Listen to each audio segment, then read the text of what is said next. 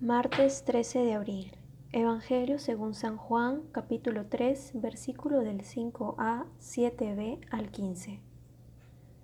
Nicodemo no comprende las palabras de Jesús y esta es una reacción común también en nuestro tiempo. Hay muchos que piensan que árbol que nace torcido jamás su tronco endereza. De esa manera condenamos para siempre a quienes han cometido errores. Pero ese no es el pensamiento de Jesús. La conversión de los pecadores es inexplicable desde el punto de vista humano, pero es posible.